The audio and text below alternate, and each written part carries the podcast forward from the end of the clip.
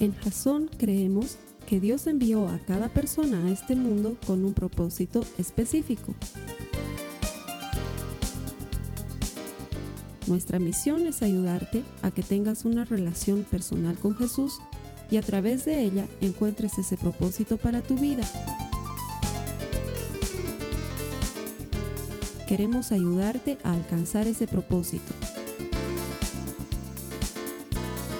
Es nuestra oración que este podcast te ayude a tener visión, a tener jazón.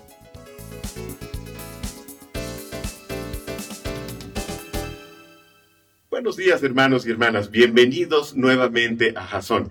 Te doy las gracias por haberte conectado a este servicio en línea y te doy las gracias por permitirme transmitirte una vez más lo que el Señor tiene preparado para ti el día de hoy. Y hoy no solamente tengo el privilegio de predicarte la palabra de Dios, sino que también tengo la gran noticia de que desde la próxima semana nuestro pastor Carlos Alberto estará de vuelta después de un merecido descanso para cerrar esta serie con broche de oro y predicarnos nuevamente domingo a domingo. Espero que esta serie haya sido de igual bendición para ti como lo que ha sido para mí realmente aprender de los principios bíblicos que nos lleven a vivir una vida mejor es una de las cosas más hermosas que podemos hacer. Y en la primera semana aprendíamos que es mejor tener un puño lleno y una mano vacía para poder aferrarnos a las cosas que realmente valen la pena. Por ejemplo, el mundo hoy en día nos dice que deberíamos tener ambos puños llenos para poder producir más, para poder acumular y para poder generar más pero la palabra nos dice que siempre deberíamos tener una mano vacía para poder aferrarnos a lo que realmente necesitamos, a lo más importante que es nuestra familia y nuestros seres amados. En la segunda semana, el Señor nos hablaba de sabiduría y nos decía que la sabiduría es mucho más valiosa que el oro y que la plata. Y aprendíamos que nosotros somos fruto de las decisiones que tomamos. Así que ahí la importancia de tomar todas las, las decisiones en nuestra vida con sabiduría. En la tercera semana, Latife nos enseñaba la importancia de tener un buen nombre, de construir un buen nombre, ya que aprendíamos que la, el nombre no hace a la persona, sino que la persona hace al nombre. Y qué importante es construir un nombre que refleje honestidad, integridad y todos esos atributos que reflejen a un buen seguidor de Cristo. Es un gran legado para nuestros hijos y los hijos de nuestros hijos. Y esta semana el Señor nos va a hablar de algo que estoy seguro que tú vas a pensar que es específicamente para ti, porque estoy seguro, convencido de que es algo que tú le pides muy a menudo en tu día a día al Señor y se trata de paciencia. ¿Y te has puesto a pensar alguna vez en todos los cambios que han habido en el mundo desde que tienes uso de razón hasta el día de hoy? ¿Y cómo afectan esos cambios a tu paciencia? Pensando en esto, me imaginaba en las décadas de los 70s, 80s, estoy convencido de que la gente era muchísimo más paciente, mucho más paciente de lo que es la gente hoy. Es más, basta ver cómo socializaba la gente en ese entonces. Básicamente tenían tres opciones de socializar. Podían salir a las calles a ver con quién se encontraban, o podían llamar por teléfono a las personas con las que querían hablar y esperar que estén en su casa porque en ese entonces no habían celulares. O de repente si las personas vivían lejos en otra ciudad, en otro país o en otro continente, entonces no te quedaba otra que escribirles una carta.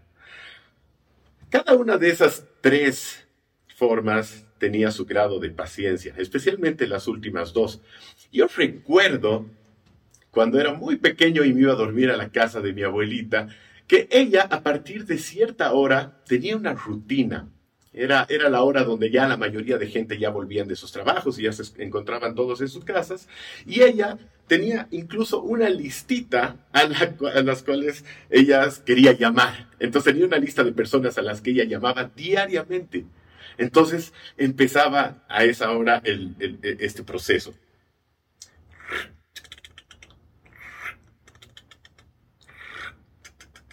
Y si estaba ocupado tenías que hacer todo el proceso una vez más. Y estoy seguro que a más de uno este proceso, esta rutina le generaría mucha impaciencia. Ni qué decir en el tema de las cartas. Cuando tú tenías una persona que vivía lejos y con lo prohibitivas que eran los precios de las llamadas internacionales en ese entonces, lo único que, te quedaba hacer era escribir la carta, ir al correo, enviar la carta y esperar días, semanas, incluso a veces meses, dependiendo de la distancia, para poder obtener una respuesta. Me imagino que más de uno le debe temblar el ojo de tan solo pensar en hacer todas estas cosas para poder comunicarse con alguien. Y es que hoy todo se ha vuelto mucho más fácil. Basta darle un pantallazo a tus redes sociales para enterarte en qué andan esos tus miles de amigos.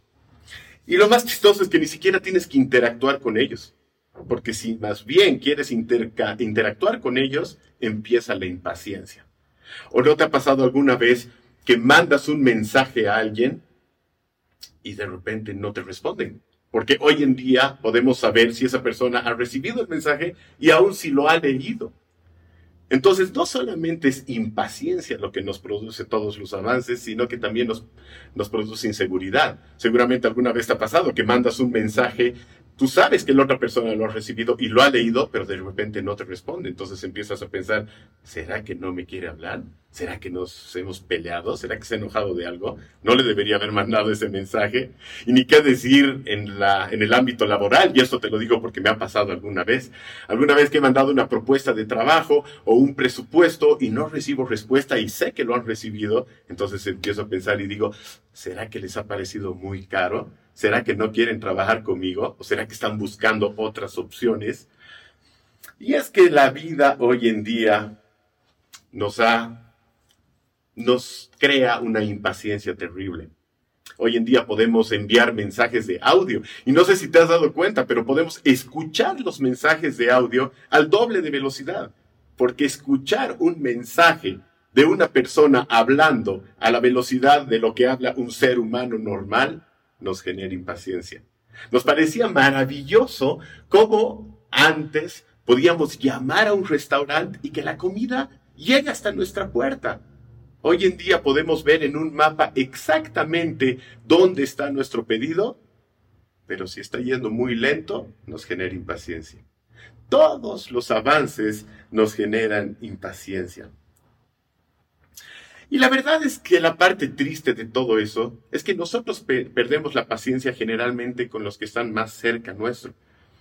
No sé si te has encontrado alguna vez perdiendo la paciencia con tus hijos y empiezas a gritar como loco y después te sientes el peor padre del mundo. O de repente uno puede esperar una hora en el consultorio médico, pero si tu esposa te hace esperar 15, 20 minutos, despotricas y armas toda una pelea. No sé si alguna vez tus padres te han pedido que los ayudes en, algo, especialmente en algo tecnológico, y sientes que el fuego empieza a crecer dentro tuyo. Y es que si te identificas con alguna de estas cosas, quiero decirte que no estás fallado. La verdad es que estos tiempos nos han vuelto demasiado impacientes el mundo nos ha vuelto demasiado impacientes. Y yo no sé si tú te has encontrado alguna vez tratando de controlar esa paciencia con tus propias fuerzas. Yo sé que lo he tratado, pero es algo sumamente difícil. Es más, más de una vez mi resolución de año nuevo ha sido, este año voy a ser una persona más paciente. Y el 2 de enero me veías gritando a todo el mundo por mi ventana cuando estaba manejando. Necesitamos ayuda sobrenatural necesitamos que el Señor entre a nuestras vidas y que el Espíritu Santo produzca paciencia. Acompáñame a tu Biblia en Proverbios capítulo 16 versículo 32 que nos dice, mejor es ser paciente que poderoso. Más vale conquistar una, eh, perdón, más vale tener control propio que conquistar una ciudad. Y esto nos lo está diciendo nuevamente Salomón, que nos ha acompañado a lo largo de toda esta serie, porque, porque Dios le dio a Salomón una serie de atributos que le permitieron vivir una vida mucho mejor. Y Salomón era el hombre más poderoso posiblemente de la época y de la región. Y es él el que nos está diciendo que es mejor ser paciente que poderoso. ¿Cuántas veces has puesto a prueba o han puesto a prueba las circunstancias en tu vida, tu paciencia en el último mes. Seguramente te estás preguntando, wow, ¿cuántas veces he puesto mi paciencia a prueba en la última hora? Y es que entre el trabajo, el estrés, la pandemia, nuestra paciencia se pone a prueba constantemente. Te voy a contar algo que nos ha pasado recientemente. Con la iglesia justamente estamos construyendo el nuevo salón. Y yo estoy encargado de ese proyecto. Y construir en Bolivia, lamentablemente, es un proceso sumamente tedioso y lleno de burocracia. Y no la parte de la construcción, sino lo previo a la construcción, cuando tienes que conseguir los permisos y autorizaciones y todas esas cosas. Y bueno, yo me, yo me embarqué en este proceso y el primer, el la primera, mm, la primera, o sea, lo primero que tenía que hacer era llenar un formulario en línea y uno de los, de los requisitos era poner el nombre del arquitecto. Así que entré a, los, a la lista de arquitectos y vi que no estaba mi nombre. Así que me fui a la alcaldía para preguntar qué tenía que hacer para que mi nombre figure en la lista de arquitectos. Y, y la funcionaria me dijo, bueno, es muy simple, solamente tráigame su, su credencial de arquitecto. Y te voy a ser honesto, son 15 años casi que, que ejerzo de arquitecto y la última vez que he visto esa credencial ha sido el día que me la han entregado no se necesita para nada. Como dicen aquí, es un saludo a la bandera. La verdad es que esa credencial no es requisito para nada, pero aparentemente sí, para que pongan tu nombre en la lista de, la, alcaldía. Así que me encontré enfrascado en una discusión con la funcionaria y al final de una calorada pelea, eh, accedió a entrar a la página de Colegio de Arquitectos de Bolivia y ver que mi nombre efectivamente estaba registrado como un arquitecto activo y bueno, por fin pude ingresar y yo pude, continuar con mi trámite. Esa era la parte inicial. Después de eso teníamos que empezar a mandar los papeles, a presentar los planos y la verdad es que siempre había una observación, siempre había una traba y nuevamente me encontré en una pelea con una de las arquitectas de la alcaldía. Porque yo, en lo que yo pensaba que nos estaban observando cosas que realmente eran insignificantes, que no deberían retrasarnos los permisos por cosas tan simples, se puede decir. Y seguramente mi impaciencia no la traté de la mejor manera. Y más tarde, hablando con mis socios y contándoles lo que había pasado, me dijeron, hermano, si te has peleado con la arquitecta, olvídate de que ese trámite salga. Lo van a meter a la pila y ese trámite no va a salir más. Y después lo puse en oración. Y le dije, Señor, ¿qué es lo que tú quieres que haga? Y el Señor me dijo, tienes que actuar con sabiduría y con paciencia. Y al igual que mis socios, me dijo, si no actúas con sabiduría y paciencia, ese trámite no va a salir nunca. Así que fui a la, alcaldía, hablé con la arquitecta, le pedí sinceras disculpas por cómo me había comportado y me encantaría decirte que después de eso todo fue un jardín de rosas. No, hubieron las mismas trabas, hubieron los mismos problemas y observaciones, pero poco a poco fuimos avanzando. Mi actitud había cambiado. Y bueno, ahora te puedo contar que ya estamos a días de inaugurar ese salón, pero lo que aprendí de todo ese proceso es cómo el Señor trabaja en nosotros. Estoy seguro que el Señor podría darnos paciencia por arte de magia, pero no aprenderíamos nada. El Señor nos da paciencia trabajando y poniéndonos en situaciones que requieran paciencia. Solo de esa manera nosotros vamos a poder desarrollar paciencia. Eh, es, generalmente nosotros pedimos las cosas al Señor cuando es el último recurso. Y en este caso, es bueno dejar que el Señor trabaje en nuestra paciencia desde un inicio. No esperemos a que nuestro matrimonio esté a punto de romperse por nuestra falta de paciencia. No esperemos de que nuestros hijos estén yendo de la casa por falta de paciencia. No esperemos a estar perdiendo nuestro trabajo debido a nuestra falta de paciencia. Es bueno trabajar y dejar que el Señor trabaje en nosotros hoy. Recordemos que mejor es ser paciente que poderoso. Y más vale tener control propio que conquistar una ciudad. Mira lo que dice Pablo al respecto en Primera de Tesalonicenses, capítulo 5, del 13 al 15. Ténganles mucho respeto y de todo corazón demuéstrenles amor por la obra que realizan. Pablo nos está hablando de los servidores. Em, y vivan en paz unos con otros. Hermanos, les rogamos que amonesten a los perezosos, alienten a los tímidos, cuiden con ternura a los débiles, sean pacientes con todos. Asegúrense de que ninguno pague mal por mal, más bien siempre traten de hacer el bien entre ustedes y todos los demás. ¿Y por qué es mejor ser paciente? La respuesta puede ser bastante lógica, pero la respuesta bíblica tiene un contenido de fruto espiritual que es importante que lo entendamos. La paciencia es una consecuencia del fruto que produce el espíritu. Y a continuación, si es que estás tomando nota, te pido que tomes nota de los, de los siguientes tres puntos que nos van a ilustrar un poco mejor el por qué es mejor ser paciente. Punto número uno. Una, una persona paciente puede sanar relaciones. Como te decía, la paciencia es una característica del fruto que produce el Espíritu Santo dentro de nosotros. Si nosotros estamos pegados a la fuente de poder que es Dios, el Espíritu Santo produce fruto en nosotros. Y ese fruto tiene diferentes características. Amor, alegría, paz, paciencia, gentileza, bondad, felicidad, humildad, humildad y control propio. Esa paciencia nos nace de nosotros. Y en Proverbios 15, versículo 18, leemos que el que es iracundo provoca contiendas, el que es paciente las apacigua.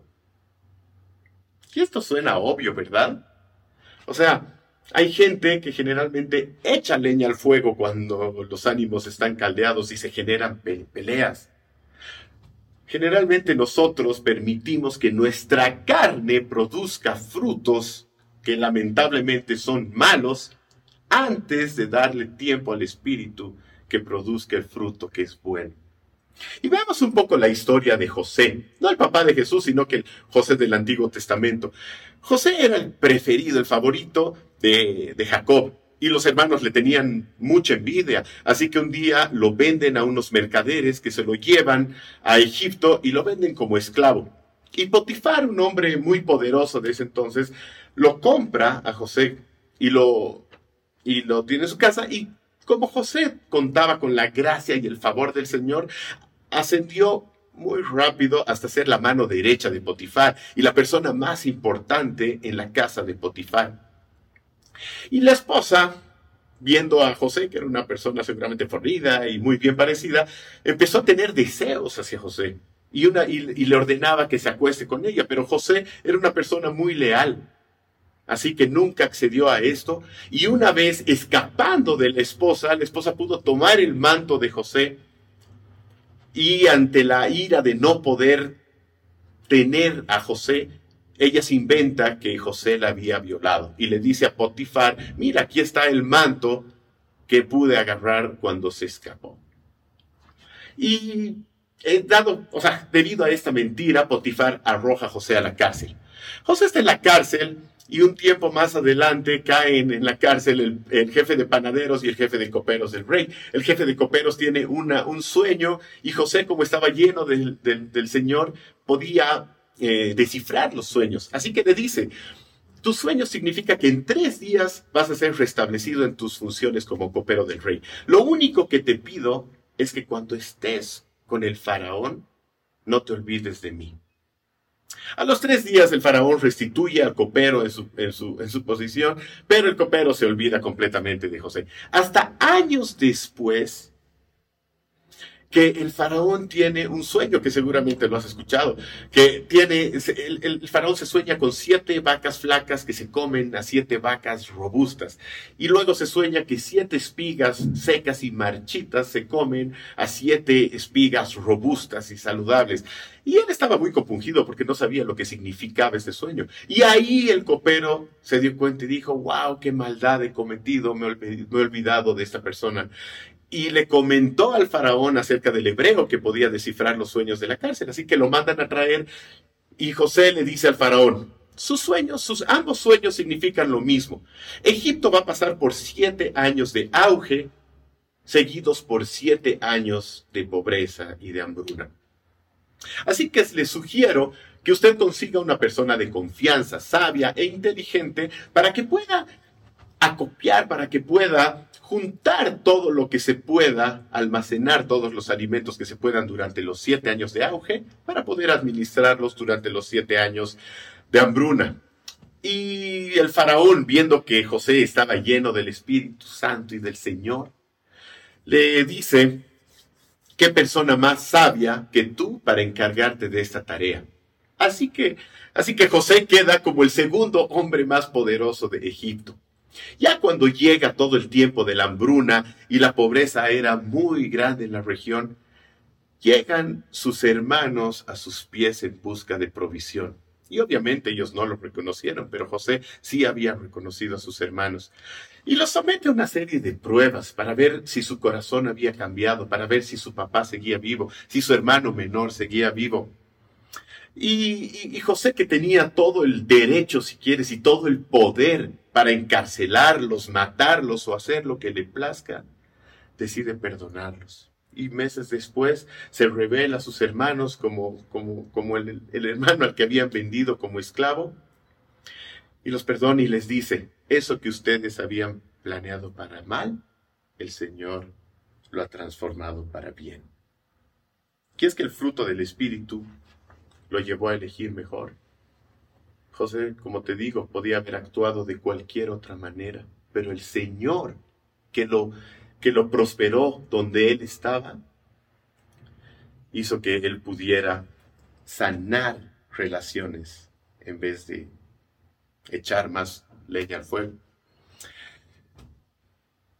Yo era un Hace mucho tiempo yo era una persona sumamente conflictiva, yo perdía rápidamente los papeles, yo realmente actuaba muy rápido antes de hablar y, me embarcaba en peleas con la gente y realmente no era de las personas que apaciguaba los ánimos, más bien era de los que generaba conflictos. Pero te puedo contar un poquito cómo el Señor ha cambiado mi vida.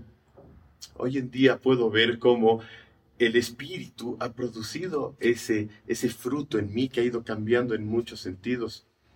Y hoy al verme como líder del, del, ministerio de varones o como, pucha, con mi esposa dirigimos un compartimiento de matrimonios jóvenes y ahora me ves de predicador, realmente me doy cuenta cómo si nosotros dejamos que el Espíritu produzca ese fruto en nosotros, todas esas características, entre ellas la paciencia, cambian. Me encanta hoy en día cuando algunos amigos vienen en busca de, consejo o, o de palabra del Señor, porque Él actúa a través de mí, a través de la paciencia. El segundo punto nos dice, una persona paciente da tiempo a Dios para trabajar. En el Salmo 27, versículo 14, leemos que Espera con paciencia al Señor. Sé valiente y esforzado. Sí, espera al Señor con paciencia. Mi esposo y yo tenemos, el Señor nos ha bendecido con dos hijos hermosos, el mayor que se llama Agustín y el menor que se llama Simón. Hace dos años aproximadamente, cuando Simón tenía un año y medio, presentó un cuadro de fiebre y como cualquier niño nosotros pensábamos que era algo normal, así que eh, le dimos los, remedios tradicionales, pero la fiebre y el malestar no bajaba, así que al día siguiente fuimos a la pediatra para que lo pueda ver. La pediatra se percató que su pañal estaba completamente seco y en toda la noche no había hecho pis. Y, y sumado esto, al malestar y a la fiebre, nos dijo, creo que es muy importante que lo internen en la clínica, porque realmente debe estar muy deshidratado. Y lo mejor va a ser ponerle suero. Entonces nosotros lo llevamos a la clínica, lo internamos y ahí empezó una pesadilla, porque como era tan pequeño no podían encontrarle una vena donde poner el suero y lo empezaron a pinchar por todo lado. Y realmente ver llorar a tu bebé mirándote con una cara de ¿por qué? te rompe el alma. Y nosotros orábamos para que pudieran encontrar esa vena y pudieran poner el suero y las cosas fueran más fáciles a partir de ahí. Pero no, lamentablemente no pudieron encontrar el suero, así que optamos por una segunda opción que no era la mejor y era darle eh, sales de rehidratación. Cada 10 minutos teníamos que darle sales y sales y sales de rehidratación. Y eh, sumado a esto, la doctora le prescribió unos cuantos antibióticos. Dado, debido a las sales que le dimos por unas cuantas horas, él se pudo hidratar y sus riñoncitos pudieron funcionar al fin, hizo pis y con los antibióticos y él ya se sentía mejor, así que nos dijeron que podíamos volver a nuestra casa. Ya estando en nuestra casa, empezó nuevamente a decaerse y cuando le tocamos la frente le estaba hirviendo. Le tomamos la temperatura y estaba cerca a 40. La llamamos a la pediatra y nos dijo, esto no es normal porque los antibióticos no deberían dejar que vuelva la fiebre. Así que nos dijo que lo volvamos a internar. Así que lo llevamos a la clínica nuevamente, intentaron una vez más ponerle el suero, pero fue imposible. Al día siguiente tuvieron que hacerle una pequeña intervención quirúrgica para ponerle un catéter en el cual ya podían poner el suero y administrarle los medicamentos. Ahí empezaron la serie de pruebas y tests y análisis para saber qué es lo que podía tener nuestro bebé. Y te imaginarás la impaciencia y la impotencia que sentíamos mi esposa y yo. Y cuando llegaron los primeros análisis, todos los números y todos los niveles estaban normales. Pero obviamente eso no tenía conexión con lo que estábamos viendo. Nuestro hijo que hace dos días estaba saltando, bailando y cantando, Ahora no tenía fuerzas ni para dejar, ni para llorar en la cama del hospital. Así que la doctora ordenó unos análisis de sangre más profundos en los cuales descubrieron que el nivel de neutrófilos, que son unas células que son las primeras en defender nuestro organismo contra infecciones, estaban terriblemente bajos. Una persona normal tiene los neutrófilos entre el 60 y el 70% nuestro bebé tenía del 10 al 15%. Ese momento creo que fue uno de los peores, porque ahí ya no estábamos hablando de gripes ni, ni, de enfermedades comunes. Ahí ya estábamos viendo de que la médula no estaba produciendo estos neutrófilos y ya se barajaban nombres que tú no quieres ni para tu peor enemigo, tales como cáncer, leucemia, yo ya no me acuerdo qué otras cosas más. Esa noche me acuerdo que dejé a mi hijo mayor donde mi mamá, y como mi esposa se quedaba en las noches en el hospital con mi bebé, yo me fui a mi casa. Y al llegar a mi casa en la noche y ver sus juguetes, ver su cama vacía, me entró una tristeza demasiado profunda. Y oré al Señor para que realmente me dé fortaleza para soportar todo lo que estaba pasando. Y de repente pensé, ¿qué hago aquí? ¿Qué estoy haciendo aquí? Y me entré a mi auto y me fui volando al hospital para estar con mi esposa y con mi hijito. Y si bien el hospital no permitía que dos personas se queden con, con, un niño, obviamente las circunstancias hacían que esas normas no apliquen a nosotros. Así que llegué y me abracé con mi esposa y empezamos a llorar desconsoladamente. Realmente, en una conversación en la que solamente puedes tener cuando tienes a tu hijito en la cama de un hospital y tú no puedes hacer nada, descubrimos que posiblemente no estábamos haciendo las cosas correctamente. Y en ese momento decidimos entregarle la vida de nuestro hijito a Dios. Y no te estoy hablando de entregarle su salud, porque orábamos por su salud todo el tiempo. Así que pusimos nuestras manos sobre nuestro bebé Y le dijimos al Señor en la oración más difícil que hemos hecho en nuestras vidas, Señor, si en tus planes está llevarte nuestro bebé, nosotros lo aceptamos y no te cuestionamos, porque confiamos en que tu plan es mejor que el nuestro y que tu plan siempre es perfecto. Y te voy a ser honesto, después de esa oración, no te puedo explicar lo que tanto mi esposo y yo sentimos. Fue una paz que no puedes creer. ¿Sabes qué? Nos mirábamos con mi esposa y sonreíamos. Hace cinco minutos estábamos llorando. Y ahora nos mirábamos y sonreíamos. El Espíritu estaba produciendo ese fruto en nosotros. Al día siguiente hablamos con un médico muy amigo de la familia que es oncólogo y hematólogo. Y le comenté todo lo que habíamos vivido y todo lo que estábamos pasando. Y le pasé los resultados de los exámenes. Y este doctor me dijo, no creo que estos resultados estén, bien. Yo creo que esto debe ser un error. Así que me sugirió sacar una nueva muestra de sangre y llevársela a su consultorio para que él pueda personalmente contar los, los neutrófilos en la sangre con la ayuda de un microscopio. Así que hicimos eso. Yo llevé la muestra de sangre al consultorio y nuevamente nos tocó esperar. Pero la espera ya era diferente. El Señor había cambiado algo en nuestras vidas. Así que ya no era una espera con impaciencia, sino que era una espera con esperanza. Y como ya nuestro bebé estaba varios días en la clínica y ya le habían dado antibióticos y ya estaba hidratado, ya anímicamente estaba mucho mejor, así que pudimos llevárnoslos nuevamente a la casa. Esa noche, realmente hablando con mi esposa, hablando de todo, porque al día siguiente teníamos que ir a, recoger los análisis, los resultados, nos poníamos a pensar si alguna vez íbamos a volver a ver a nuestro bebé saltando y cantando como lo hacíamos hace unos cuantos días. Al día siguiente me acuerdo perfectamente cuando estábamos yendo en el auto mi esposa, yo y nuestro bebé. Y me acuerdo perfectamente porque le enviamos un mensaje a nuestra familia, a un grupo que tenemos, diciéndoles que estábamos yendo a recibir los resultados más importantes de nuestra vida. Sin embargo, nos sentíamos como si estuviéramos llevando al Simón a una fiesta de cumpleaños, porque el Señor estaba en nuestros corazones. Llegamos al consultorio del doctor y apenas hablamos con él, nos miró y nos dijo, no son buenas noticias. Había contado los neutrófilos y efectivamente los niveles eran alarmantemente bajos. Obviamente fue un baldazo de agua fría. Pero lo, lo que parecía imposible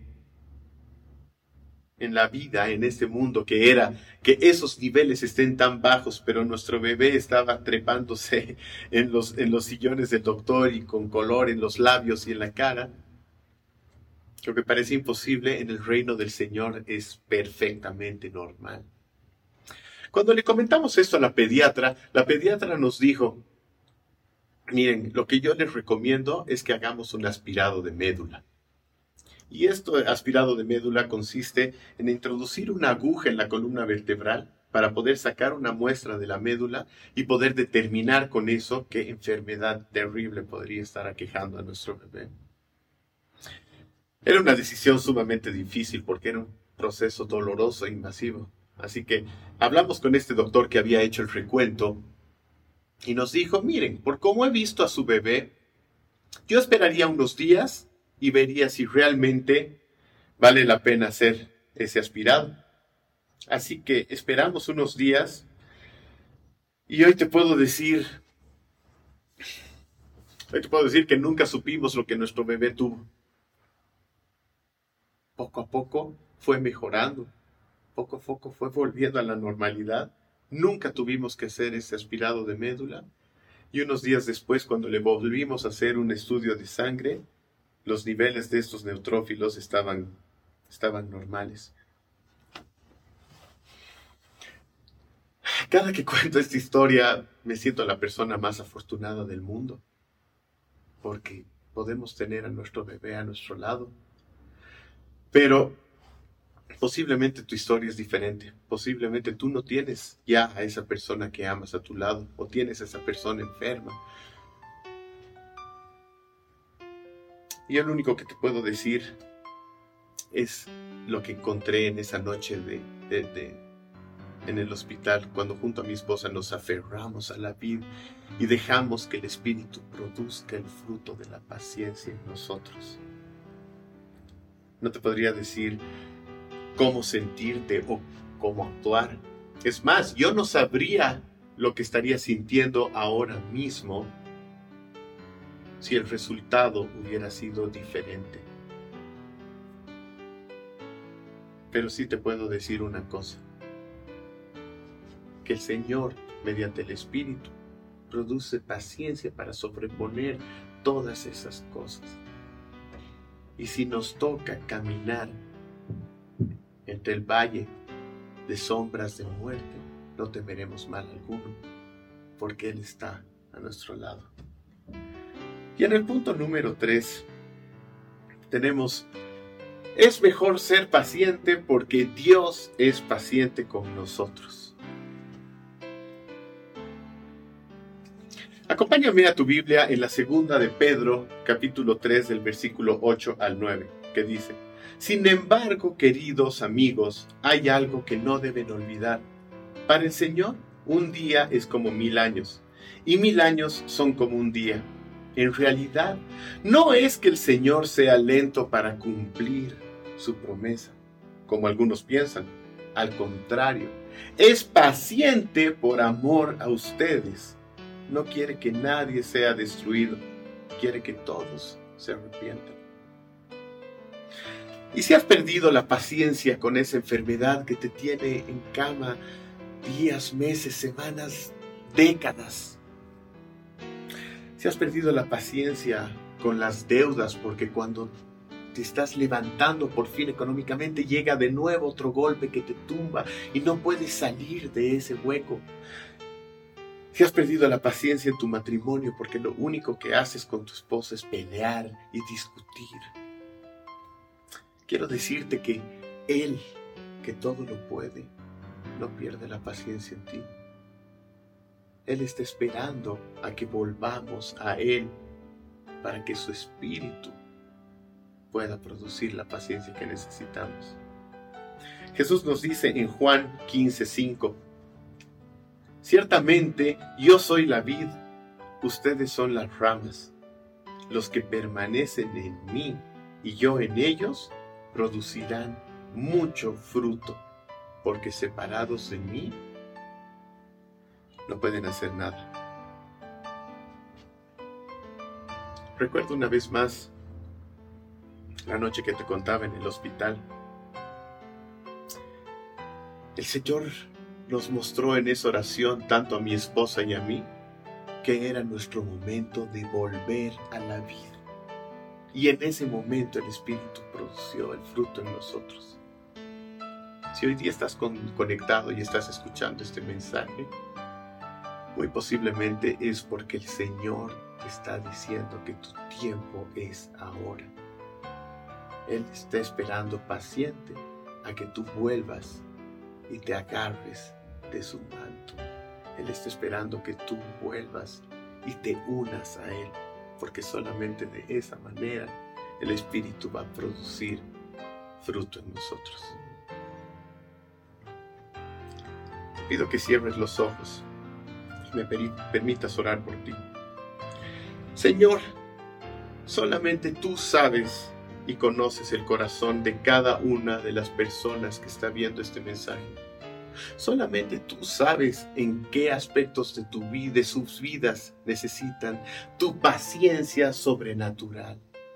Solamente tú sabes cómo producir el fruto dentro de ellos. Señor, te pido que bendigas a cada una de las personas que están viendo este mensaje. Te pido que produzcas fruto y fruto en abundancia en sus vidas y que seas paciente con ellos para que ellos puedan volver y aferrarse a ti. Te entrego la vida de cada uno de mis hermanos, Señor. Amén. Espero que te haya gustado este mensaje. Espero que puedas encontrar al Señor mediante este mensaje porque en Jasón estamos convencidos de que todo el que encuentra a Dios encuentra vida. Que el Señor te bendiga y hasta la próxima semana. Esta ha sido una producción de Jasón Cristianos con Propósito. Para mayor información sobre nuestra iglesia o sobre el propósito de Dios para tu vida, visita nuestro sitio web www.jason.info. Allí encontrarás muchos recursos para animarte en tu relación con Dios, enseñanzas, nuestro blog, prédicas y mucho más. Te lo deletreamos www.jazon.info. También puedes visitarnos en nuestro sitio en Facebook www.facebook.com barra Que Dios te bendiga abundantemente. Muchas gracias.